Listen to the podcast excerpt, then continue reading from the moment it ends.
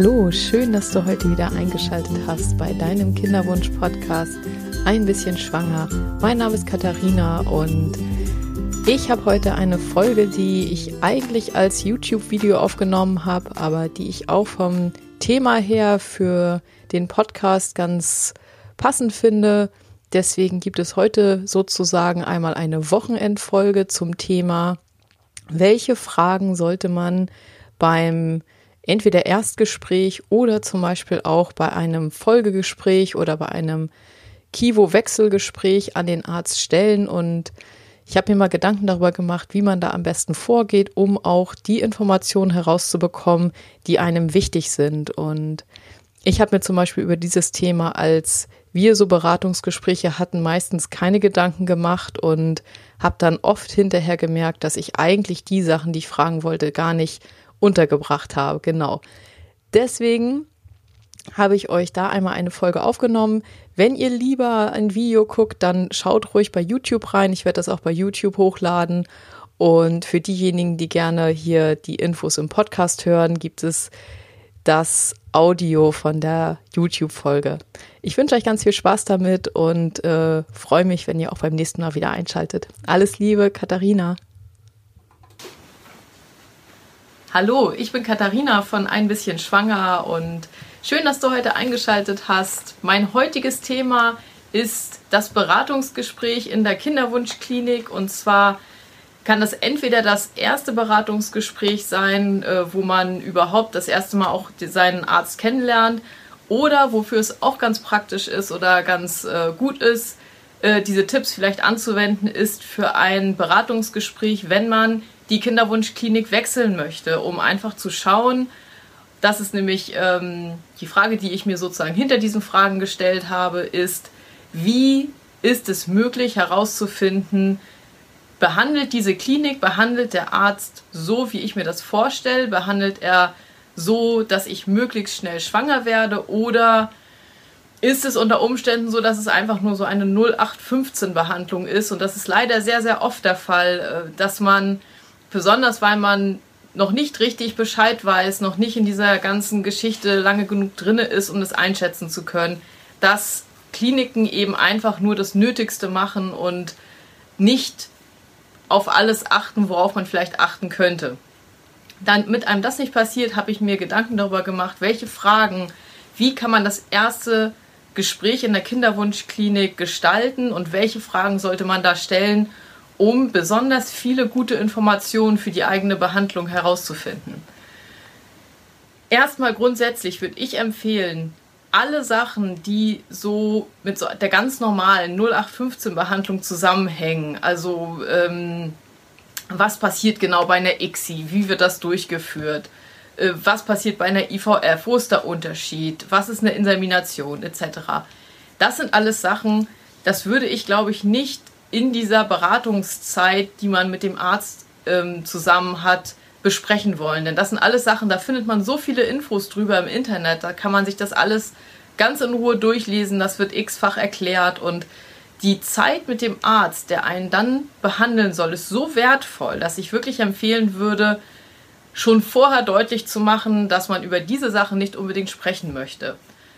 Einfach eben vorher ein bisschen im Internet lesen, es ist ja relativ klar, wenn es Richtung Kinderwunschbehandlung geht, dann wird es wahrscheinlich einer dieser, dieser drei Sachen sein. Also entweder Insemination, wenn ähm, das Sperma gut ist, oder eben in vitro, also eine IVF oder eine ICSI, wo das Spermium dann in die Eizelle injiziert wird.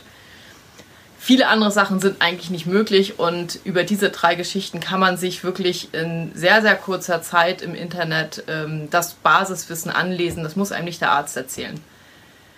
Dann würde ich empfehlen, alle Fragen vorher aufschreiben und vielleicht als Paar, meistens geht man da ja zusammen hin, vielleicht als Paar auch nochmal besprechen, dass beide so ein bisschen darauf achten, dass man die Fragen auch stellt. Denn in dieser Situation, mir ging das so, ist wird schon irgendwie, also es wird nicht unbedingt Druck gemacht, aber es ist irgendwie alles, äh, man hat wenig Zeit, der Arzt redet erstmal viel, dann ist schon die Hälfte der Zeit weg, dann werden noch irgendwelche Untersuchungen gemacht und dann geht das alles zack, zack, zack und hinterher merkt man so, oh, das hätte ich gerne noch gefragt oder dies hätte ich gerne noch gefragt und man hat es eben nicht geschafft. Das ist dann wirklich schade. Ich würde grundsätzlich als allererste Frage, die man stellen sollte, würde ich die Frage stellen, wie lange ist denn für dieses Gespräch überhaupt eingeplant? Das heißt, wie viele Minuten hat man denn Zeit, um mit dem Arzt zu sprechen? Das ist auch eine Frage, die ich ehrlich gesagt nie gestellt habe. Ich bin überhaupt nicht drauf gekommen. Und als ich mir jetzt über dieses Thema mal wirklich Gedanken gemacht habe, wie sollte man das denn machen? Wie sollte man da rangehen? Habe ich gedacht, ja, das ist, das macht einfach Sinn. Erstmal zu fragen, wie viel Zeit ist denn überhaupt da? Denn dann ist es auch von, der, von ärztlicher Seite nicht möglich, das sozusagen irgendwann abzuschneiden und zu sagen, ja gut, jetzt ist alles besprochen, jetzt können wir irgendwas anderes machen. Das heißt, zuerst fragen, wie viel Zeit steht dann zur Verfügung, ähm, damit man auch weiß, man, man braucht sich jetzt nicht unbedingt beeilen oder man muss sich schon beeilen. Und dann, zweite Sache, ähm, alle Fragen, die man sich aufschreibt, ähm, sollte man schauen, welche sind denn die wichtigsten Fragen und die wirklich so ein bisschen sortieren und die wichtigsten Fragen, die wichtigsten drei Fragen nach oben schreiben. Denn man kann davon ausgehen, also viel länger als eine halbe Stunde wird der Arzt für dieses Gespräch nicht eingeplant haben. Und dann sollte man schon sehen, viel mehr als, als ich würde mal sagen, maximal vielleicht fünf Fragen, außer es sind Fragen, die wirklich kurz zu beantworten sind, ähm, bekommt man unter Umständen in dieser Zeit gar nicht unter. Eine andere Sache, die in dieser Beratungssituation ein Zeitfresser sein kann, das ist, dass über Befunde gesprochen wird. Also über Vorbefunde. Ich würde empfehlen, auch wenn die Klinik das nicht verlangt, die Vorbefunde früher hinzuschicken und zu sagen, hier sind die Befunde, dass der Arzt schon mal vorher reingucken kann, dass wir für diese Sachen in der Beratungssituation eben keine Zeit aufwenden müssen. Das macht eben einfach Sinn, denn ihr kennt eure Befunde ja und der Arzt, bei mir ist es so gewesen, die Ärztin hat, wir sollten das mitbringen zum Beratungsgespräch. Dann hat die Ärztin erstmal angefangen, da drinnen rumzugucken und zu schauen und sich zu informieren. Das hätte sie natürlich gut vorher machen können. So war es einfach so, dass wir sehr, sehr wenig Zeit hatten und ähm, es war dann irgendwie schon ärgerlich. Genau, also Befunde auch ungefragt vorher hinschicken und äh, schon mal sagen, damit man keine Zeit dafür verschwendet, diese Befunde zu besprechen, dass der Arzt da schon mal ein gewisses Bild hat, wie die Vorbefunde denn aussehen. Dann würde ich als erste Frage, und zwar natürlich sagt man, okay, haben Sie sich die Befunde angeschaut? Und als erste Frage würde ich, glaube ich, stellen, welche weiteren Untersuchungen er vor, einer, vor dem Start einer Behandlung empfehlen würde, ob es da noch irgendetwas gibt. Denn auch das habe ich schon öfter gehört, dass zum Beispiel Inseminationen gemacht werden und dann wird nach der dritten Insemination, die negativ ausgefallen ist, gesagt, huch, ähm, wir haben ja gar nicht nach der, nach der Eileiterdurchlässigkeit geguckt. Das, das ist natürlich blöd. Oder dass ähm, bestimmte Vorerkrankungen, ähm, irgendwelche Infektionen, die man vielleicht gehabt hat, die dann wieder relevant sind für den Ausgang einer, einer Behandlung, dass das irgendwie nicht besprochen wurde. Insofern würde ich immer noch mal fragen, der Arzt ist eben der Spezialist, sollte zumindest der Spezialist sein und das sind wirklich auch Beratungsleistungen, die dann sinnvoll sind, wo man Zeit investieren kann. Genau. Gibt es noch irgendwelche weiteren Untersuchungen, die vorher gemacht werden sollten? Dann finde ich ganz, ganz wichtig, weil bei, bei mir ist es ja so gewesen, im Endeffekt in der ersten Klinik, in der ich war, wurde wirklich nur nach Schema F behandelt. Da wurde außer ganz, ganz teure Zusatzleistungen, wie zum Beispiel eine Polkörperdiagnostik, ähm, das wurde natürlich schon gerne angeboten. Das ist dann aber auch, das ist dann aber auch ein Preisbereich von mehreren tausend Euro. Ähm, alles andere wurde im Endeffekt nicht wirklich besprochen und ähm, insbesondere weiterführende Diagnostik, also als es dann zwar geklappt hat, aber eben ähm, die, die erste Fehlgeburt kam und die ähm, daraufhin dann die nächste biochemische Schwangerschaft kam, von den Ärzten kam da halt nichts. Also wenn man davon ausgeht, es gibt natürlich Kliniken, bei denen läuft das anders, gar keine Frage. Und hoffentlich, ich hoffe, dass das immer mehr Kliniken werden oder dass einfach immer mehr Kliniken auch merken, das nicht zu tun geht gar nicht mehr, weil der Patient weiß viel zu gut Bescheid. Und ähm, das ist einer der Gründe, weswegen ich das hier überhaupt tue, weil ich mich sehr darüber ärgere, dass es immer noch so viele Situationen gibt, wo Paare einfach sich nicht hinsetzen und ein halbes Medizinstudium machen, was sie ja eigentlich auch nicht tun sollten. Und dann im Endeffekt aber, besonders wenn man gesetzlich versichert ist, äh, äh irgendwie der erste, der zweite, der dritte Versuch um ist und dann, naja, und dann war es das. Dann muss man es selbst bezahlen und das ist dann wirklich sehr, sehr teuer. Genau, zur Frage, als ähm, dritte Frage würde ich stellen, welche weiterführende Diagnostik wird gemacht, wenn es nicht klappt? Und zwar auch vielleicht strukturiert, was ist, ähm, was wird, kann weiter untersucht werden, wenn die erste ICSI, und damit meine ich jetzt den Frischversuch und hoffentlich eben auch einen Kryoversuch, den man danach macht. Was passiert, wenn das nicht geklappt hat? Welche weiteren Sachen kann man sich da angucken? Und ähm, aus meiner Sicht aller, aller, aller spätestens nach der zweiten fehlgeschlagenen äh, Behandlung muss man weiter gucken, woran liegt es denn, was ist das Problem. Und ähm, das ist ein relativ weites Feld und da habe ich zumindest die Erfahrung gemacht, wird mehr gar nicht drüber geredet. Also in meiner Klinik, wo ich, die erste Klinik, bei der ich war, ich bin irgendwann hingegangen und habe gesagt, ich möchte gerne, dass Sie die Gerinnung überprüfen, ich möchte gerne, dass Sie die Immunologie überprüfen oder welche Möglichkeiten gibt es da, welche anderen Möglichkeiten haben wir. Aber von Seiten der Ärzte kam da wirklich leider gar nichts. Das ist auch bis heute etwas, was mich bis heute so enttäuscht, dass da anscheinend auch der Wille überhaupt nicht gegeben war, irgendetwas zu verändern, sondern das war einfach so, wir verdienen unser Geld, wenn wir die nächste Behandlung machen und alles andere spielt eigentlich keine Rolle. Nur meine Erfahrung, ich hoffe wirklich, dass, dass, dass du ganz andere Erfahrungen machst und dass du einen ganz tollen Arzt bekommst und ich denke aber, dass man, ob man da wirklich einen guten Arzt sitzen hat oder ob das eben nur so dieses Larifari ist, das kann man schon mit diesen Fragen auch herausfinden. Eine weitere Frage ist bei uns auch nie wirklich ein Thema gewesen, ist, welche Zusatzleistungen empfehlen die Ärzte? Und auch hier, bei mir ist es so gewesen, von der ersten Klinik habe ich die Infos zu den Zusatzleistungen erst zusammen mit den Verträgen bekommen. Also das war wirklich so, es war das Beratungsgespräch, dann gab es eine relativ lange Pause, zwei, drei Wochen oder so, ähm, bis zum nächsten Gespräch, wo dann wirklich die Behandlung geplant wurde und zu diesem Zeitpunkt sollten dann eben auch die ganzen Verträge irgendwann abgegeben werden und irgendwann zwischendurch habe ich dann erst überhaupt die Informationen und eine Preisliste zu, de zu den Zusatzleistungen bekommen. Und das aber auch wirklich nur ausgeteilt, also nicht irgendwie mit einer Erläuterung, dies, das, jenes macht Sinn oder ähm, was für die spezielle Situation, denn das kommt auch immer so ein bisschen drauf an. Wie sind denn die, die, wie ist die Grundlage? Macht es denn Sinn, bestimmte Zusatzleistungen zu nehmen oder macht es keinen Sinn? Und auch da sollte aus meiner Sicht ein Arzt beraten und sollte sagen, hier, ich würde Ihnen empfehlen, dass wir vielleicht ein bestimmtes Medium nehmen aus dem und dem und dem Grund. Ähm, denn es gibt gute Zusatzleistungen, die wirklich auch einen Effekt machen. Ich habe das auf meiner Homepage, habe ich äh, einen relativ langen Artikel zu Zusatzleistungen geschrieben, wo eben auch, da, wo es auch darum geht, welche Studien gibt es denn und welche, wo lässt sich wirklich nachweisen, dass es da einen, einen wirklichen Effekt gibt.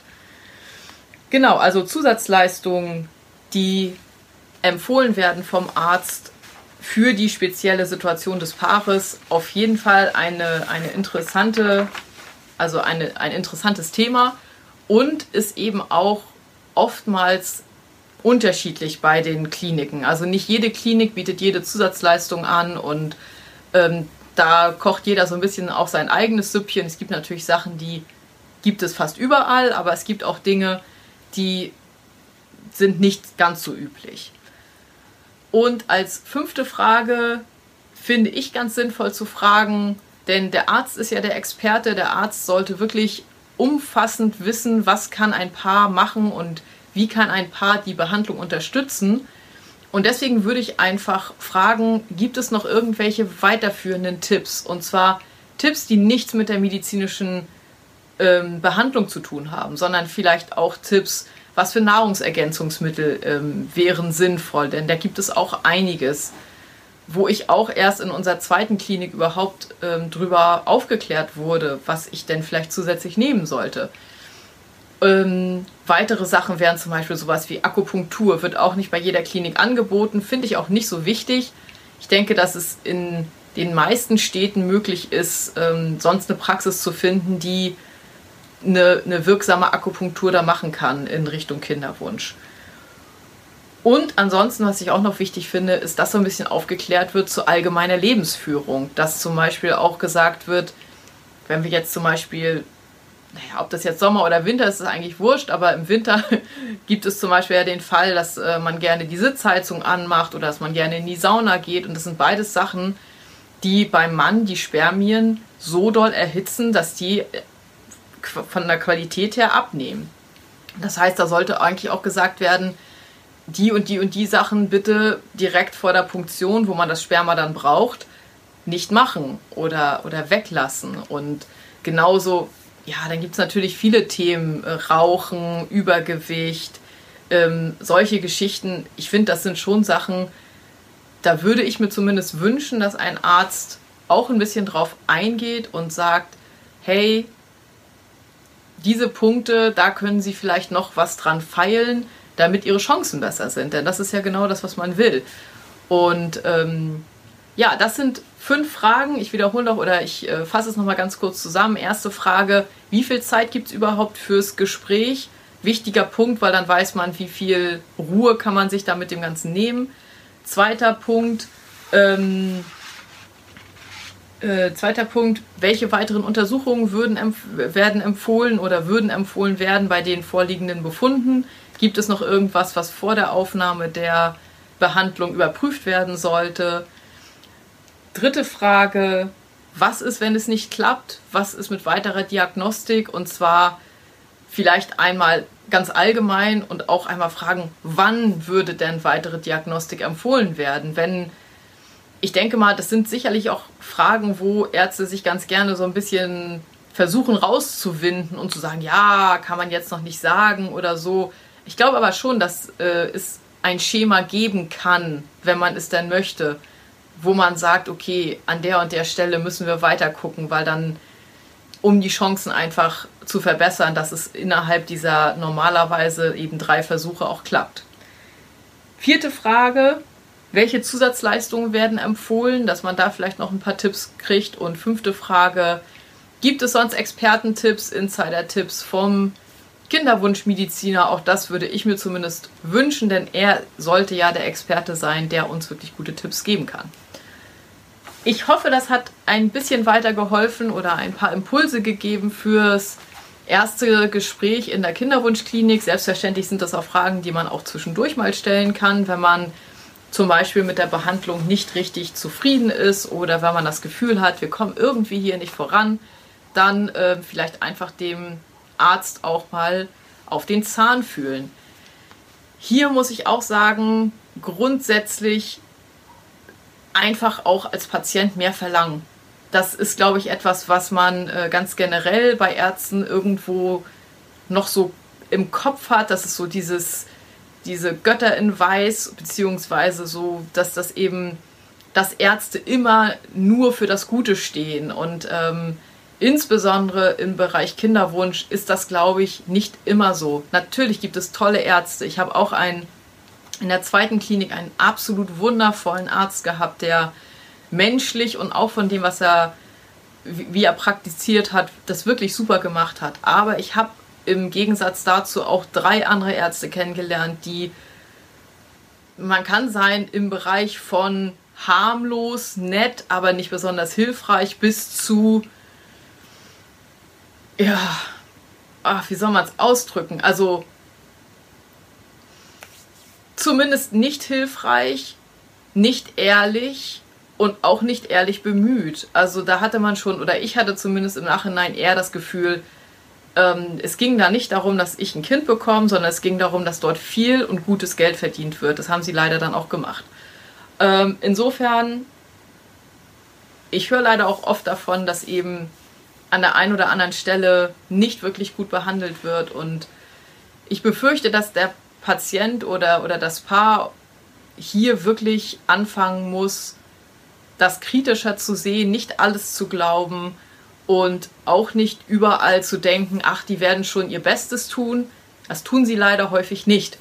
Äh, ich hätte es mir auch gewünscht und ich musste auch irgendwo nach einer gewissen Zeit, ich hatte ja in dieser ganzen Zeit ähm, fünf Fehlgeburten bzw. kurze Schwangerschaften und obwohl ich ständig schwanger war, ist da nichts passiert und da habe ich eigentlich auch viel zu spät erst die Reißleine gezogen und gesagt, okay, jetzt wechsle ich die Klinik und dazu, das ist auch noch ein ganz guter Punkt, Klinikwechsel hört sich total simpel an, ist es ja eigentlich auch. Allerdings, für mich ist es so gewesen, diese ganze Behandlung war so anstrengend und so hat mich schon so geschwächt irgendwie von dem, von meiner Energie, von dem, was ich irgendwie noch zusätzlich bereit war zu tun, dass der Widerstand, die Klinik zu wechseln, wirklich sehr, sehr groß war, obwohl unser, unser, unser Leidensniveau schon hoch war, haben, hat es ziemlich lange gedauert, bis wir die Klinik gewechselt haben. Was auch damit zusammenhing, dass ich irgendwie dachte, wer sagt mir denn, dass es dann besser wird? Und zum Glück haben wir es getan. Ich glaube, hätten wir es nicht getan, dann hätte es wahrscheinlich bis heute nicht geklappt. Und deswegen, es ist sinnvoll, schon bevor man sich für eine Klinik entscheidet, sich unterschiedliche Kliniken anzugucken und auch bei den unterschiedlichen Kliniken nicht zu optimistisch zu sein, sondern wirklich zu versuchen, auch wirklich gute Fragen zu stellen, Fragen, die einen weiterbringen und die einem wirklich zeigen, will man hier, dass die Patienten wirklich schwanger werden oder will man nur gutes Geld verdienen? Hört sich ein bisschen an wie ein Widerspruch, aber man muss sich einfach überlegen, beziehungsweise ist leider die Erfahrung, die ich gemacht habe, im Bereich Kinderwunsch gibt es ja keine Erfolgsgarantie. Das heißt, ob man jetzt schwanger wird oder nicht, man muss so oder so alles bezahlen. Und das ist ein Grund, weswegen im Endeffekt der die Klinik oder der Arzt, der vielleicht nicht alles gibt, der nicht alles diagnostiziert, der nicht auf jede Sache hinweist, dass dieser Arzt möglicherweise mehr Geld für die Klinik verdient als der Arzt, der hoch motiviert sich darum bemüht, dass seine Patienten schwanger werden. Das hat dann eben ganz, ganz viel auch mit Mindset zu tun.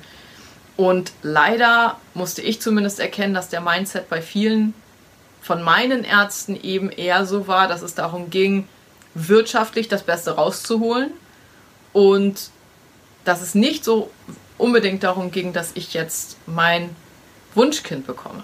Okay, das soll es gewesen sein. Ich ähm, hoffe, ihr habt was mitgenommen. Ähm, ich freue mich auf jeden Fall, wenn euch zum Beispiel irgendwelche guten Fragen einfallen oder wenn ihr irgendwelche Tipps habt oder irgendwelche Kommentare oder Erfahrungen aus, aus eurer Kinderwunschbehandlung, dann schreibt mir das gerne in die Kommentare und ähm, folgt mir gerne auf Instagram oder auch ähm, hört meinen Podcast. Ich mache einen Podcast, äh, den findet ihr eigentlich überall bei iTunes, bei Stitcher ähm, oder auch einfach auf meiner Homepage äh, www.einbisschenschwanger.de und bei iTunes eben auch unter ein bisschen schwanger. Ja, und wenn ihr irgendetwas habt, schreibt mir. Ich freue mich. Ich wünsche euch einen ganz wundervollen Tag. Ähm, ja, und bis zum nächsten Mal. Alles Liebe, Katharina.